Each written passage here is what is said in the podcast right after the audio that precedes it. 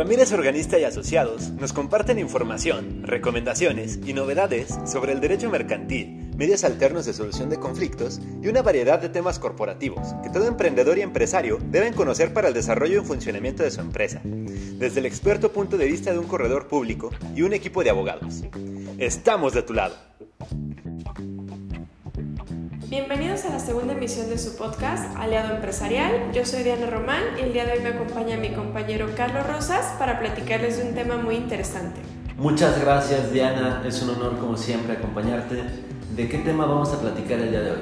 El día de hoy retomaremos el tema de constitución de sociedad, platicando algunos puntos finos que considerar al momento de elegir qué tipo de sociedad vas a constituir.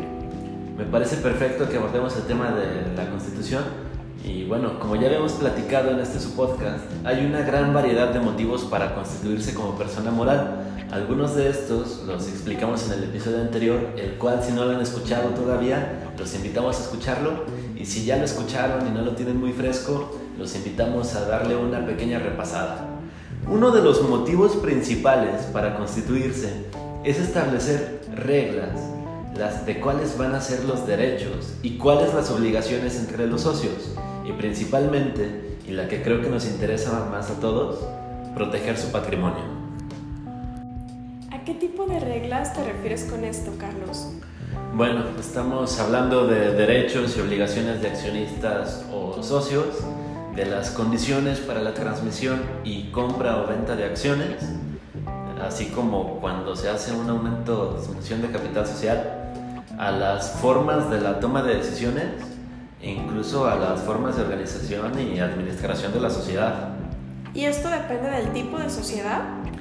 Sí, existen tres tipos de sociedades civiles en el Código Civil y ocho tipos de sociedades mercantiles. Adicionalmente hay contratos privados que igual crean una relación de socios entre personas y cada una de estas sociedades tiene su propia regulación y características que nos permite tener una gran variedad de opciones a elegir al momento de iniciar una sociedad o emprender un negocio.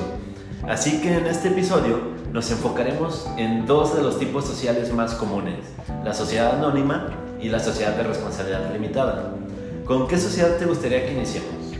¿Qué te parece si para no darles una mayor jerarquía a una que otra, sigamos el orden como vienen en la Ley General de Sociedades Mercantiles, empezando por la Sociedad de Responsabilidad Limitada? Me parece perfecto. Sí, la Sociedad de Responsabilidad Limitada es la que se constituye entre socios que solamente están obligados al pago de sus aportaciones, sin que las partes sociales puedan estar representadas por títulos negociables, a la orden o al portador pues solo serán cedibles en los casos y con los requisitos que establece la ley. ¿Qué nos dice la ley, Carlos? La Ley General de Sociedades Mercantiles nos dice que para la cesión de partes sociales bastará el consentimiento de los socios que representen la mayoría del capital social, excepto cuando los estatutos dispongan una proporción mayor. Es decir, se requiere el consentimiento de los socios.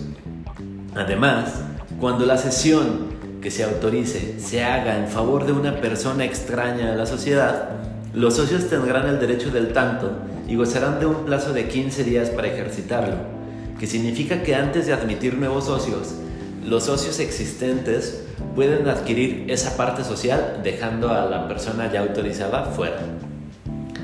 Además, estas sociedades no pueden constituirse por más de 50 socios y se necesitan un mínimo de dos, al igual que en la mayoría de las sociedades, por lo que decimos que la sociedad de responsabilidad limitada es de estructura legal cerrada. Para la cuestión del capital, no existe un capital mínimo y este se divide en partes sociales. Cada socio tiene derecho a una parte social del valor que se determine. Las partes sociales pueden ser de valor y categoría desigual. Entonces, sin importar lo que se aporte, ¿cada socio tendrá solamente una parte social? Así es, Diana. Incluso cuando se representan distintos tipos de capital, como variable y fijo, todo sigue siendo una sola parte social. Al momento de incrementar tu aportación, no obtienes más partes sociales, solo incrementas la que ya tienes. La administración de la sociedad de responsabilidad limitada estará a cargo de uno o más gerentes generales, que pueden ser socios o personas extrañas a la sociedad, con las facultades que la asamblea de socios les otorgue o que les hayan otorgado los mismos gerentes que los hayan nombrado. Este tipo de sociedad se recomienda para operaciones tradicionales de bajo riesgo. Este es el tipo de sociedad que quieres constituir con tu hermano, esposa, amigos cercanos y cualquier persona de mucha confianza esperando que no entre nadie más. Además, por su similitud con la Limited Liability Company o LLC, es la sociedad ideal para operaciones en el extranjero. Perfecto, Carlos. Excelente explicación de la sociedad de responsabilidad limitada. ¿Te parece si continúo con la sociedad anónima? Sí, por favor. La sociedad anónima es la que existe bajo una denominación y se compone exclusivamente de accionistas cuya obligación se limita al pago de sus acciones. Esta sociedad es regulada por la Ley General de Sociedades Mercantiles. Es una sociedad mercantil por excelencia y la principal sociedad de capitales cuyo marco legal sirve de base a sociedades del sector bancario, financiero y bursátil. ¿Qué significa que solo están obligados al pago de sus acciones? En la sociedad de responsabilidad limitada se menciona algo muy similar. Significa que la sociedad es una persona jurídica propia con patrimonio distinto al de cada uno de sus socios.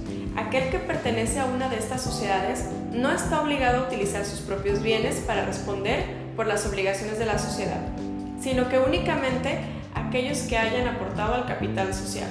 Ok, entonces, si entiendo correctamente, si la sociedad en la que estoy debe dinero y empiezan a embargar sus bienes, no podrán embargar también los míos.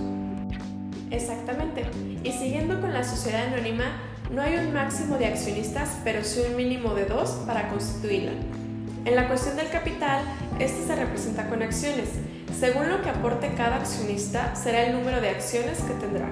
Las acciones tienen que tener todas el mismo valor, sin embargo, no necesariamente los mismos derechos. Podemos limitar los derechos corporativos según sea el interés jurídico de cada accionista. Ok, Diana, entiendo que las transmisiones de las partes sociales en una SDRL deben ser autorizadas por la mayoría del capital.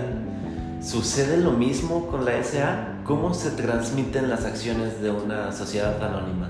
Las acciones son títulos de crédito. Se pudieran transmitir tan sencillamente como se puede expedir un cheque o un pagaré, o bien mediante asamblea. Sin embargo, en esta sociedad se pueden establecer limitaciones y un procedimiento para la transmisión de acciones que éste será plasmado en los estatutos sociales. La administración de la sociedad anónima puede estar a cargo de una o más personas, quienes pueden ser o no accionistas de la sociedad y pueden ejercer de manera individual o colegiada con sus respectivas facultades. Aparte del Consejo de Administración o Administrador General Único, también se pueden nombrar y revocar gerentes en cualquier momento y otorgarles las facultades que se requieran. Ahora bien, la sociedad anónima se recomienda para la empresa tradicional. Es perfecta para inversiones a largo plazo y de bajo riesgo. Admite accionistas con formalidades y se aumentará su capital conforme a la necesidad de la empresa. Ok, entonces, para hacer una pequeña conclusión, ¿Qué puntos podemos usar para identificar el tipo de sociedad que a mí como emprendedor mejor se me acomoda? Para ambas sociedades, lo principal es que los estatutos estén diseñados en base a las necesidades de las personas que la constituyen.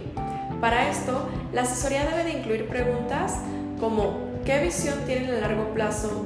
¿Con quiénes te vas a asociar? ¿Cuál es tu relación con esas personas? Definir el objeto social y no limitarlo ver quién podrá votar en asambleas, todos estos puntos son claves para que tu sociedad sea la que mejor se adapte a ti. Es importante recalcar que no todos los tipos de sociedades cuentan con la protección patrimonial que sí ofrecen la sociedad anónima y la sociedad de responsabilidad limitada. Por ejemplo, en una sociedad de nombre colectivo, todos los socios responden en modo subsidiario, ilimitada y solidariamente de las obligaciones sociales. Estamos de acuerdo que sea cual sea la que decidas. Lo mejor es asesorarte con un corredor público, donde puedas definir el modelo de negocio que deseas, ya que este será reflejado en los estatutos de tu sociedad. Con esto concluimos este episodio Aliado Empresarial. Esperamos les haya sido de gran utilidad. Estén atentos a nuestro siguiente episodio. Gracias Carlos por tu valiosa aportación. Muchas gracias a ti, Diana, y gracias a todos ustedes por escuchar hasta el final. Les recordamos que pueden seguirnos en nuestras redes sociales, ramírez.organista.asociados en Instagram, Ramírez Organista y Asociados en Facebook, y en nuestra página de internet, ramírez-medioorganista.com, donde podremos asesorarlos y responder a cualquiera de sus dudas.